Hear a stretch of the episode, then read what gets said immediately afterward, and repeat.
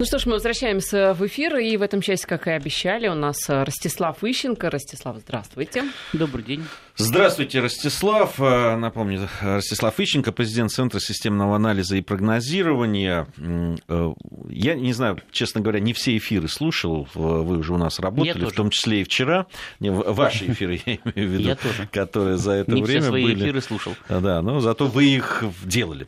А, э, я, я не знаю, может быть, уже обсуждали обсуждалось это, ну, это, меня лично интересует очень этот вопрос, с него бы хотел начать. Это вот э, судьба грузинского легиона, который там вышел из состава ВСУ, не в полном составе, правда, но э, практически в полном составе вышел. Без вот трех на... человек, насколько я помню. А? Без трех человек. Без трех или без двух, вот там разнятся.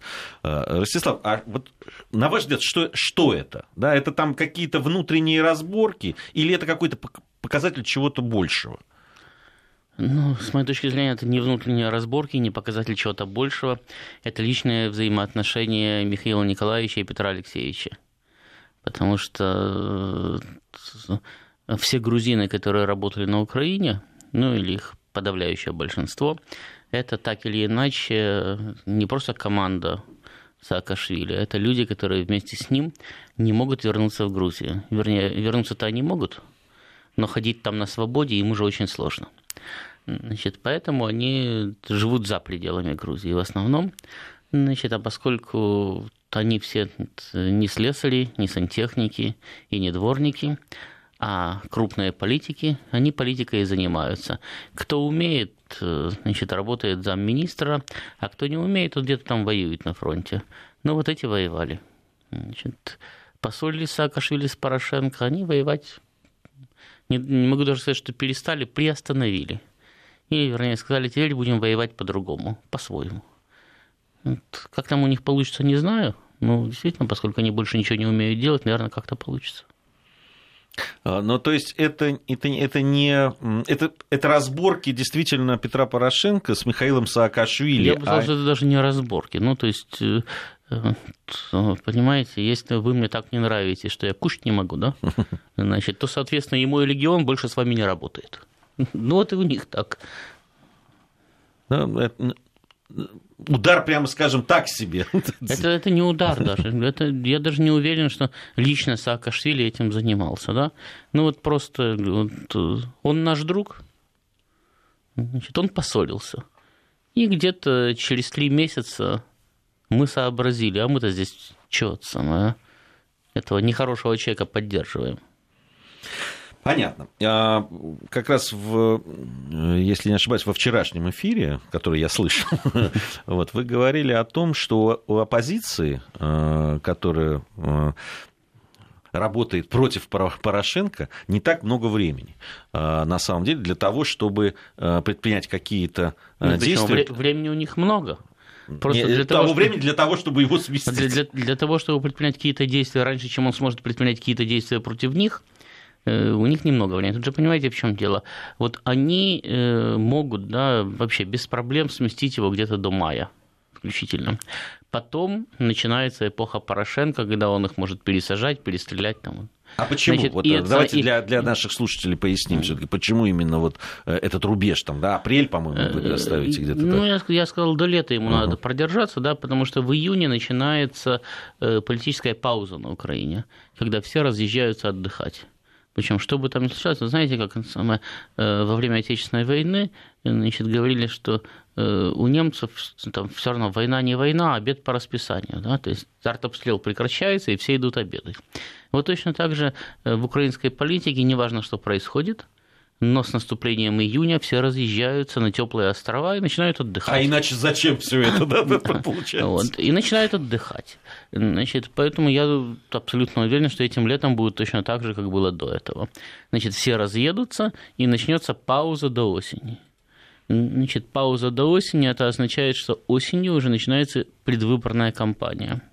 Э, потому что там уже когда там, в марте или в апреле или в мае, в мае президентские выборы, да, Ну, то есть э, уже все, уже меньше года, а значит, началась президентская кампания, то есть уже люди ориентируются на выборы, не на смещение до выборов, а именно на выборы. Ну и на ваш взгляд будут эти попытки? И они понимают ли они то, вот, что вы понимаете? знаете, я, я с ними не созваниваюсь, не списываюсь и не беседую. Ну, поэтому, а по их действиям по, непонятно? По, поэтому не знаю, но думаю, что понимают, потому что вот э, как раз э, праздники да, показали, что не делали паузы даже на Новый год. То есть они травили бедного Петра Алексеевича и 31-го, и 1 и 2 Значит, а дальше это вопрос, смогут они соорганизоваться, не смогут они соорганизоваться. Э, ну все, не знаю, тут, ну, на мой взгляд, тут, я, я не знаю, как вы оцените, тут, тут же но на мой взгляд, только... очень неубедительно пока все. Дело же не только в том, понимают они или не понимают. Они понимают еще одно. После того, как нет больше Петра Алексеевича, да, надо драться между собой. Поэтому очень хочется занять удобную позицию. Ну, представьте себе, вот мы решили съесть Бадьеву, да? А после этого вопрос, кто займет это мягкое, красивое кресло? Значит, соответственно, надо заходить слева, надо заходить справа, и надо занять такую позицию, когда мы ее наконец-то доедим, да, да вам не есть Значит, нечего, вы зря, на самом деле, давайте кого-нибудь другого съедите. Давайте меня съедим, да, я вот, готов вот, пожертвовать вот, в, тот, в тот момент, когда уже доели, да, э, я запрыгиваю, да, или вы запрыгиваете, э, и никто не может помешать. Вот у них то же самое, то есть надо занять еще такую позицию, да, э, чтобы можно было перехватить все эти президентские полномочия, а чтобы все остальные мои союзники остались никем. И, кстати, говорили же о Саакашвили, да, начали с этого. У него же тоже примерно такое же положение, то есть э, даже хуже. Да, я хотел бы сказать, по-моему, хуже. Да, то есть его, его пригласили поработать, а потом собираются отправить туда, откуда пригласили. А ему хочется остаться. Даже не только что хочется, ему надо остаться. Потому что больше ему вроде как негде пока работать. Не, ему есть камера, есть там уже приготовлена. Ему я сейчас говорю, еще один срок уже дали. Я говорю, работать негде. Да? Сидеть ему... Его, работа его обеспечена. Сидеть ему есть где. Работать даже не президентом, политиком негде. Кроме как на Украине. Поэтому ему надо оставить для себя вот это вот пространство, да, где э, можно поработать политиком. И желательно, ну, если не первым, то хотя бы не вторым. Ростислав, а ведь много говорилось о том, что у Порошенко срок практически до Нового года, и там делали ставки многими там и политологами, и экспертами, что до Нового года Порошенко не будет вообще на Украине. Дело в том, что Саакашвили говорил, да, и не только Саакашвили, что он его собирается до Нового года убрать. Э, ну, это было логично. То есть, э, чем раньше, тем лучше. Можно и в ноябре было бы убрать, там, и в декабре, э, значит, и в, этом, в январе, феврале, ну, видите, мы сейчас тоже говорим, да, что у них есть не, не то, что возможность, да, а необходимость убрать его там, где-то до апреля месяца. То есть, получается, все отодвигается? То есть, то есть, Ольга, когда вы в апреле скажете, что многие э, говорили, что Порошенко надо убрать до апреля, да, а теперь Порошенко сам их убирает.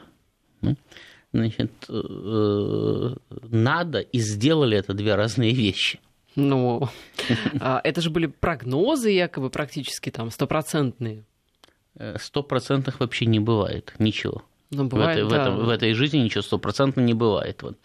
Э, Порошенко на самом деле значит, надо было убрать еще в 2014 году. И э, по логике, да, его Яценюк должен был скушать примерно между июнем, там, когда он стал президентом, когда у него прошла инаугурация, и сентябрем. Что-то пошло не так. Так а вот что идет все время не так? Потому что о том, что Порошенко, ну, его э, положение неустойчивое, об этом, ну, правда, давно и говорят, и рассуждают, и так далее. Но каждый раз э, что-то Петру Алексеевичу удается все время остаться на плаву. Причем э, тоже вы говорили о его рейтинге, все время якобы, который растет, и все время 10% составляет. Нет, не 10%, там где-то в районе двух. Ну, ну, это, хорошо. это мы говорили 10-12 у Тимошенко. У Тимошенко. Все время растет да. и все время 10-12%, да. Э, это не, это не у Петра э, Алексеевича получается. Это у них не получается? Это у них не получается, да. я уже говорил почему. Потому что каждый из них, да их очень много, они все враги Порошенко. И они в любой момент готовы его схрумать. Значит, но каждый из них хочет стать вместо Порошенко. И каждый из них боится, что у него сейчас из-за спины выскочит сказать, подельник и захватит мягкое, красивое и удобное кресло. А хочется самому. Поэтому прежде чем есть Порошенко, они вот ходят кругами, да, и пытаются, ну, вот как в этом самом, э, в сюрплясе. Да? Значит, мы стоим и ждем. Либо медленно движемся. Да, велосипед не едет, а стоит, да, и мы все время ждем, кто же, кто же первый начнет крутить педаль, чтобы у него из-за спины вырваться. Вот точно так же и они. Время идет, да? Вот Петр Алексеевич уже почти дотянул до выборов. Этого вообще не должно было случиться. Да? То есть на самом деле он не должен был пережить первый год своего президентства. Я уже не говорю о втором. Если бы события развивались так, как они должны были развиваться, к данному моменту на Украине должно было бы уже смениться примерно э, штуки три президентов после Порошенко. А он пока сидит. Я говорю, не потому сидит, что он очень прочно сидит, не потому сидит, что он очень умный, не потому что он очень сильный. Потому что те, которые вокруг него, они его хотят сместить и могут сместить, но не могут договориться, как будет дальше. Ну, вот вы сами эту аналогию, uh-huh. Ростислав, привели, да, с сюрплясом, но все равно финишная, финишная черта-то есть, uh-huh. и ты можешь долго стоять, потом медленно ехать, но рано или поздно к финишной прямой ты подъедешь. Вот где это финишная? Это выборы? Но это ну, вот к чему? Вот э, это, врем... это, Лак это какой совсем временной? не обязательно выбор. Вот смотрите, опять-таки, у бедного Виктора Федоровича, да, предшественника Петра Алексеевича, э, было две, как любят говорить американцы, красные черты – это выборы 2012 года партийные, ну, парламентские, парламентские да. вот, и э, выборы 2015 года президентские. А улетел он навсегда из украинской политики в промежутке между 13 и 14. Да? То есть между ноябрем 13 и февралем 14 вот закончилось. Хотя э, даже наши друзья-американцы – планировали тот же самый переворот с тем же самым Майданом, но на 15-й. Потому что ну, это было логично, это было понятно. Вот сейчас Виктор Федорович подписывает соглашение об ассоциации, потом год собирает на себя негатив, потом идет на выборы, выборы проигрывает, уходить не хочет, тут-то мы ему Майдан. А получилось наоборот, Виктор Федорович почему-то вдруг не подписал соглашение об ассоциации, тут мы ему Майдан, причем даже не мы, а непонятно, кто ему Майдан, значит, а нам пришлось подключиться, потому что не бросать же такое хорошее начинание на полпути. Значит, вот, а потом он улетел в 2014 году и даже не обещал вернуться, а должен был в 2015 или в 2012. Точно так же и с Петром Алексеевичем. Ну, они просто, вот вы сказали, они ходят вокруг этого кресла, они могут ходить до бесконечности. Они, тогда, они, тогда ходят до выборов. Они, и... они не могут ходить до бесконечности. Дело в том, что кризис, да, э, там все равно развивается. И э, если, если они не убьют Порошенко до мая, то тогда он их убьет. Убьют это вы ну, образно. Не, нет, не очень образно.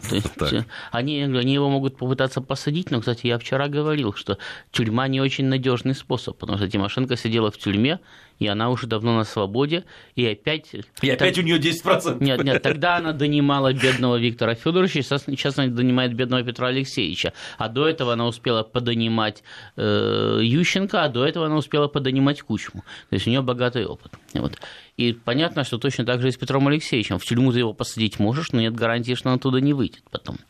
Значит, поэтому у них есть время до мая для того, чтобы его действительно ну, как-то решить проблему. Ну, потом он будет решать проблему с ними. Но вне зависимости от того, решит он с ними проблему или не решит, если решит, то как радикально. Э, э, сам факт даже решения проблемы с какими-то политиками – выводит кризис на новый уровень. И все равно Порошенко остается в той же ситуации. То есть можно перестрелять всех топ-политиков Украины. Значит, остаться одному.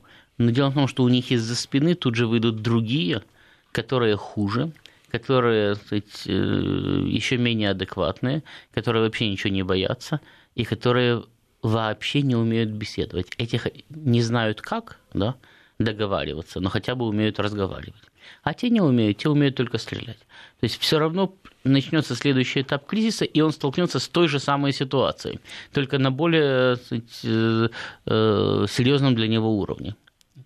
Э, нет возможности никакой у Петра Алексеевича развернуть ситуацию в свою пользу. Ростислав, вот вы, тот расклад, который вы сейчас даете, он абсолютно не учитывает внешний фактор о котором мы всегда говорим, абсолютно что внешне... Уч... Абсолютно учитывает. Вот смотрите. Вот давайте, там, потому что пока мы, он не присутствует в разговоре. Обожаемый фюрер в 1938 году э, воссоединил Австрию, потом воссоединил Судеты, потом оккупировал Чехию, потом занял Польшу, потом победил Францию. Все это происходило между 1938 и 1940 годом. И у него все получалось. Между прочим, его генералы очень неглупые люди. Э, в 1938 году, накануне аншлюса Австрии и потом еще накануне судетского кризиса, они собирались его просто арестовать. Некоторые говорили, что лучше убить. Некоторые говорили, что нет, давайте мы его арестуем и будем судить как врага народа. Значит, потому что они совершенно резонно считали, что сейчас э, западные страны, да, Франция, Великобритания, у которых на тот момент дивизий было на порядок больше, чем у Германии. Ну, у Германии по э, Версальским соглашениям разрешалось иметь 10 дивизий, а у Франции было за 100. Вот, э, они просто оккупируют Германию. Значит, наведут порядок. И поэтому они считали лучше порядок наводить самим. И до, до э, приказа о перевороте оставалось примерно два часа там, или несколько часов, когда вдруг обожаемый фюрер в очередной раз ни с того ни с сего выигрывал политическую ситуацию. Но дело все равно закончилось через 12 или 13 лет, и закончилось так, как должно было закончиться. Ну, просто потери были больше. Так вот, то же самое происходит на Украине – чем дольше тянется этот процесс, да, тем больше потери. Там, скажем, если бы Порошенко бы сплели лапти в 2014 году, это не значит, что все бы закончилось. Просто кризис вышел бы на новый этап э, и закончился бы быстрее, соответственно. Значит, э, прошло три года, да? За эти три года Украина потеряла порядка половины населения номинального, которое у нее было в 2014 году пройдет еще год, еще потеряет. Причем, причем чем дальше, тем больше это будут не только выехавшие, но и вымершие, там, перебитые в, во внутренних э, заварухах и так далее. Но понятно, что все равно большинство это будет выехавшие. Но страна теряет население, она э, практически становится безлюдной пустыней. Если в 1992 э, году да, в стране было 52 миллиона населения, то сейчас спорят 22 или 32. Но это же потери, сопоставимые с потерями всего Советского Союза в Великой Отечественной. А там все-таки пять лет война шла, причем на уничтожение. Убивали всех, кто, кто под руку подвернется. А здесь никого не убивают, но страна несет такие же примерно потери. Ну, вот результат. То есть большинство это все-таки уехавшие, то есть, получается, полстраны эмигрировало. Ну да, большинство уехавшие, часть вымершие, можем даже посчитать, там, поскольку там вымирало примерно 200-300 тысяч человек в год, то, соответственно, за 20 лет это примерно 5 миллионов э, умерших, вымерших, то есть это э, Разница между, Раз, разница между рождаемостью и, смерть, и, да, и смертностью, а все остальные это просто уехавшие. То есть, если было 52, отнимите 5, это 47, а я говорю, поскольку сейчас спорят 22 или 32 миллиона населения на Украине, то все остальные это те, кто уехал.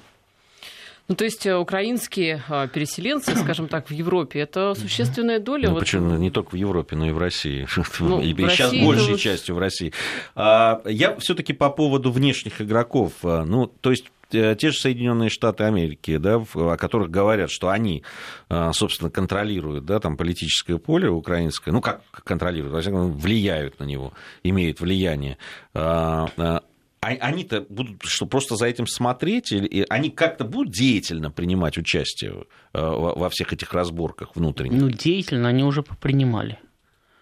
Ну, вот теперь логичнее принимать бездеятельно. И они последние как раз годы и демонстрируют, что они не особенно хотят в это дело вмешиваться. Понимаете, если у меня есть определенная сумма денег, да, на которую я могу себе позволить пойти и покушать, то э, выбор ресторана – это дело десятое. То есть могу один, выбрать, могу второй, могу просто в магазин зайти, провизию купить и дома себе приготовить еду. Да? Могу просто откуда-то заказать на дом. Ну, то есть у меня э, вариантов много, все они укладываются в определенную сумму. Вот у американцев также вариантов много, но все они укладываются в определенную сумму. Значит, а вот сумма это что, извините? Но, а сумма это то, что на Украине сейчас нету непроамериканских политиков. То есть политическое пространство было окончательно зачищено в 2014 году. Оно и до этого было это серьезно зачищено.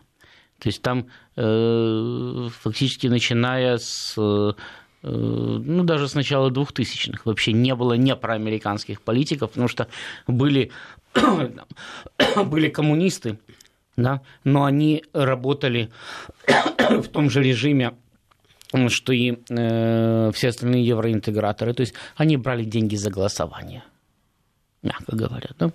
Значит, и э, э, по большому счету ничем не отличались Э, по своим сказать, э, реальным действиям, не потому что не рассказывали, а потому что точно так же, как, допустим, э, Геннадий Андреевич, да, значит,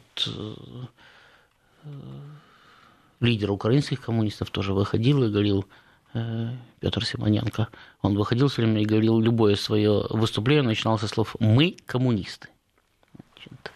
Ну и дальше уже продолжал, что то мы считаем или не считаем. Но, но на самом деле украинские коммунисты ровным счетом поддерживали те же самые решения, голосовали э, за э, те же самые предложения, что и все эти кстати, евроинтеграторы, и э, абсолютно спокойно, с той же самой свободой в парламенте, да, абсолютно нацистской партии там сосуществовали, и это их абсолютно не задевало. Более того, они в свое время имели большинство в парламенте и реально имели возможность там, в 90-е годы полностью изменить ситуацию в стране, но они не суетились. Вот, ну, это, ну, при, да. К чему это привело, мы видим. Вот, так я говорю, что э, на самом деле каких-то альтернативных сил не было с 90-х годов, да, но с 2014 года э, зачищена даже видимость альтернативы. То есть даже таких коммунистов выбросили из политики, и даже партию регионов выбросили из политики. И так. Ростислав Ищенко у нас в гостях. Мы продолжим а, после новостей. Продолжаем наш эфир. Ольга Бадева, Гия Саралидзе в студии Вести ФМ. У нас в гостях а, президент Центра системного анализа и прогнозирования Ростислав Ищенко. А, как всегда, с Ростиславом говорим о том, что происходит на Украине, вокруг Украины. Говорили мы о внешнем влиянии на все процессы. Вот, кстати, по поводу внешнего влияния. Да. Да? Э, э, кто-то из наших слушателей пишет «Вести, задайте, пожалуйста, вопрос, Ищенко, кто виноват, по его мнению, в войне на Украине? Это Россия, надо было жестко давить на власть Украины, или сколько волка не корми, все равно убежит?» Я уже много раз говорил, да, и могу еще раз повторить, что э, какое бы ни было внешнее влияние, там, неважно, там, российское, американское, полинезийское, значит, в любой стране – решения принимают все равно собственные политики собственный народ. Значит, ну, народ в той мере, в которой он голосует на выборах, да, а политики принимают реальные решения. И э, не бывает так, да, как часто говорят в быту, все равно на Украине все решают американцы. На Украине решают не американцы. Американцы рекомендуют, американцы пугают, американцы покупают и так далее. Но не покупайтесь и не пугайтесь, и все у вас будет по-другому. Э, когда, когда американцы свергали Хусейна, они, да, они подкупили его генералов. Но кто заставлял генералов продаваться? А генералы Асада не продались. И Асад до сих пор у власти, и наоборот выигрывает гражданскую войну. Значит, э, точно то же самое и на Украине. Вот, э, допустим, вчера вечером, да, когда я возвращался после эфира у меня спросили, а вы можете прийти на 9 утра завтра? Значит, сюда же. И я почти сразу, э, ну, собирался ответить нет, не могу, потому что у меня в это время в голове крутилось, что я собираюсь с утра там, отправиться в Рио. Ну и, соответственно, куда же, если и туда, и туда, не разорваться же, да? А потом, сделав паузу и скушав Твикс, я сообразил, что, значит, ну, если собираюсь отправиться с утра, это не обязательно в 9 часов, да? Я, скорее всего, вообще до 10 буду спать, а проснусь в 11, к 12 приеду, значит, и в таком случае, а почему в 9 не прийти сюда? Да? Значит, но если бы вот первая реакция была сказать, нет, не могу. Это простой пример, как на самом деле можно э, один, э, одно и то же событие, да, оно может случиться, а может не случиться. То есть, я если бы я бы знаете, я не остановился бы, а вот э, прореагировал бы сразу и естественно, то меня бы сегодня бы здесь не было в этой студии. Точно то же самое на Украине с украинскими политиками. У вас может быть любое внешнее влияние. Да? Понятно, что сколько есть государств, да, каждая из них пытается как-то влиять там, на соседей, и чем оно глобальнее, да, э, значит, тем на большее количество стран и процессов в мире оно пытается влиять. И понятно, что, допустим, э, как минимум Россия, Европейский Союз и Соединенные Штаты, да, они на Украине являются крупными игроками, которые пытаются активно влиять на ситуацию внутри страны. Но в конечном итоге решения принимают украинские политики. И э, как раз э, том-то и заключалась проблема в свое время не только для России, но и для Украины, что Москва могла хоть разбиться. Да? Но если украинские политики не хотели сотрудничать, то их невозможно было составить. Значит, им действительно им предлагали э, условия, которых не было никогда и ни у кого. Да? Э, то есть, ну, если надо сказать, перевести это на русский язык, то им говорили так, ну давайте вы будете интегрироваться да, в, этот самый, в таможенный союз, не торопясь, мы вам еще денег дадим, вы уж бог с вами воруете, как привыкли, только, пожалуйста, не больше. А мы вам еще памятник поставим на Красной площади. Где-нибудь там, можно рядом с Мининым Пожарским, можно напротив, там, можно где-нибудь рядом с Жуковым. Ну, тут где-то в этом месте все равно еще и памятник стоять будет. А э, эти сидели говорили, а что это, что это Россия нам такие прекрасные условия предлагает? Наверное, что-то украсть хочет. Или обидеть нас как-то по-другому. Что-то здесь не так. Давайте мы все равно будем двигаться в Европу. Или, как говорил э, благородный Михаил э, Добкин, да, э, сейчас скажу, 14 февраля или 14 или 15, 14 февраля, да, потому что там один день все продолжалось. 14 февраля 2014 года. До переворота остается неделя. Значит, Михаил Маркович собирает у себя в Харькове э, значит, великий народный хурал значит, по поводу того, как мы все не любим Майдан. Значит, и ну, поскольку ситуация уже, кстати, весьма кризисная, да, то он приглашает в основном людей, которые действительно сказать, э, не любят Майдан, не очень любят Европейский Союз, совсем не любят Соединенные Штаты. Значит, ну, то есть, э, эта компания немножко не так, к которой он привык. То есть, это не мы вам заплатили, чтобы вы их не любили, а это люди, которые действительно это не любят. И после мероприятия, значит, где все высказались, значит, по поводу того, что происходит в Киеве, значит, кто в этом деле виноват, кто замешан. Михаил Маркович э, организует обед и произносит тост. И в это время он говорит, ну ладно, мы там поболтали, да, значит, а ну, мы теперь можем откровенно друг другу сказать, все равно наше место в Европе. Значит, это была позиция не его личная, это была позиция всей украинской элиты. Там поболтали, да, а теперь можем сказать друг другу откровенно. И ну, можно было разбиться, можно было все что угодно делать, да? можно было как угодно их уговаривать, что угодно им предлагать. Они не хотели. Они не хотели, это был их личный выбор. Но, ну, Ростислав, ну, он мог быть, он мог быть неправильным. Это, нежелание это. Откуда-то оно же возникло, такая ситуация. Ну, естественно, откуда это возникло? Послушайте, у них развалился Советский Союз, да? И у них на глазах все 90-е годы Россия была слабым, слабеющим государством, да, и э, даже очень длительный период Украина была по своим возможностям потенциальным, и даже как государство прочнее России. Украина не вела гражданские войны на своей территории. У нее не было в тот момент, в 90-е годы, не было переворотов. В России в 93 году из танков в центре столицы расстреливали парламент. На Украине такого не было. Да? И вот они сидели и смотрели, да, и думали, ну там все развалилось и продолжает разваливаться, а у нас-то все хорошо. Но для того, чтобы было хорошо дальше, пойдем-ка мы на Запад. Потом ситуация плавно менялась незаметно, плавно менялось. Вот это вот плавное изменение ситуации они уже не отследили. Они просто жили в, в нормальном... До сих пор есть люди, которые говорят, давайте, пусть нам Путин восстановит Советский Союз. Как он это должен сделать, непонятно, да? Но пусть он нам восстановит Советский Союз, причем так, чтобы в Египет мы ездили как сейчас, э, там или в Турцию, но чтобы нам еще э, там, колбаса была по 2,20 и чтобы квартиры бесплатно раздавали, значит, причем всем, кто хочет, и прямо в центре Москвы. Потому что э, люди, которые сейчас вспоминают, как хорошо было при Советском Союзе, они говорят, э, значит, э, квартиры давали бесплатно. И йогурты. Не значит, было. Не было. Э, ну, от самое, квартиры действительно давали бесплатно, но далеко не всем, значит, и не везде. Э, некоторые стояли там в очередях на квартиру по 20-25 лет а некоторые вообще таки не получали. Но да, давали бесплатно, это правда. То есть э, во всем есть что-то хорошее, во всем есть что-то плохое. Но вот точно так же и здесь. Они отследили да, определенный хороший момент. Да, там, или плохой момент, с какой стороны смотреть. На тот момент Россия была в упадке. Дружить с ней было себе в убыток. Они решили дружить с Европой.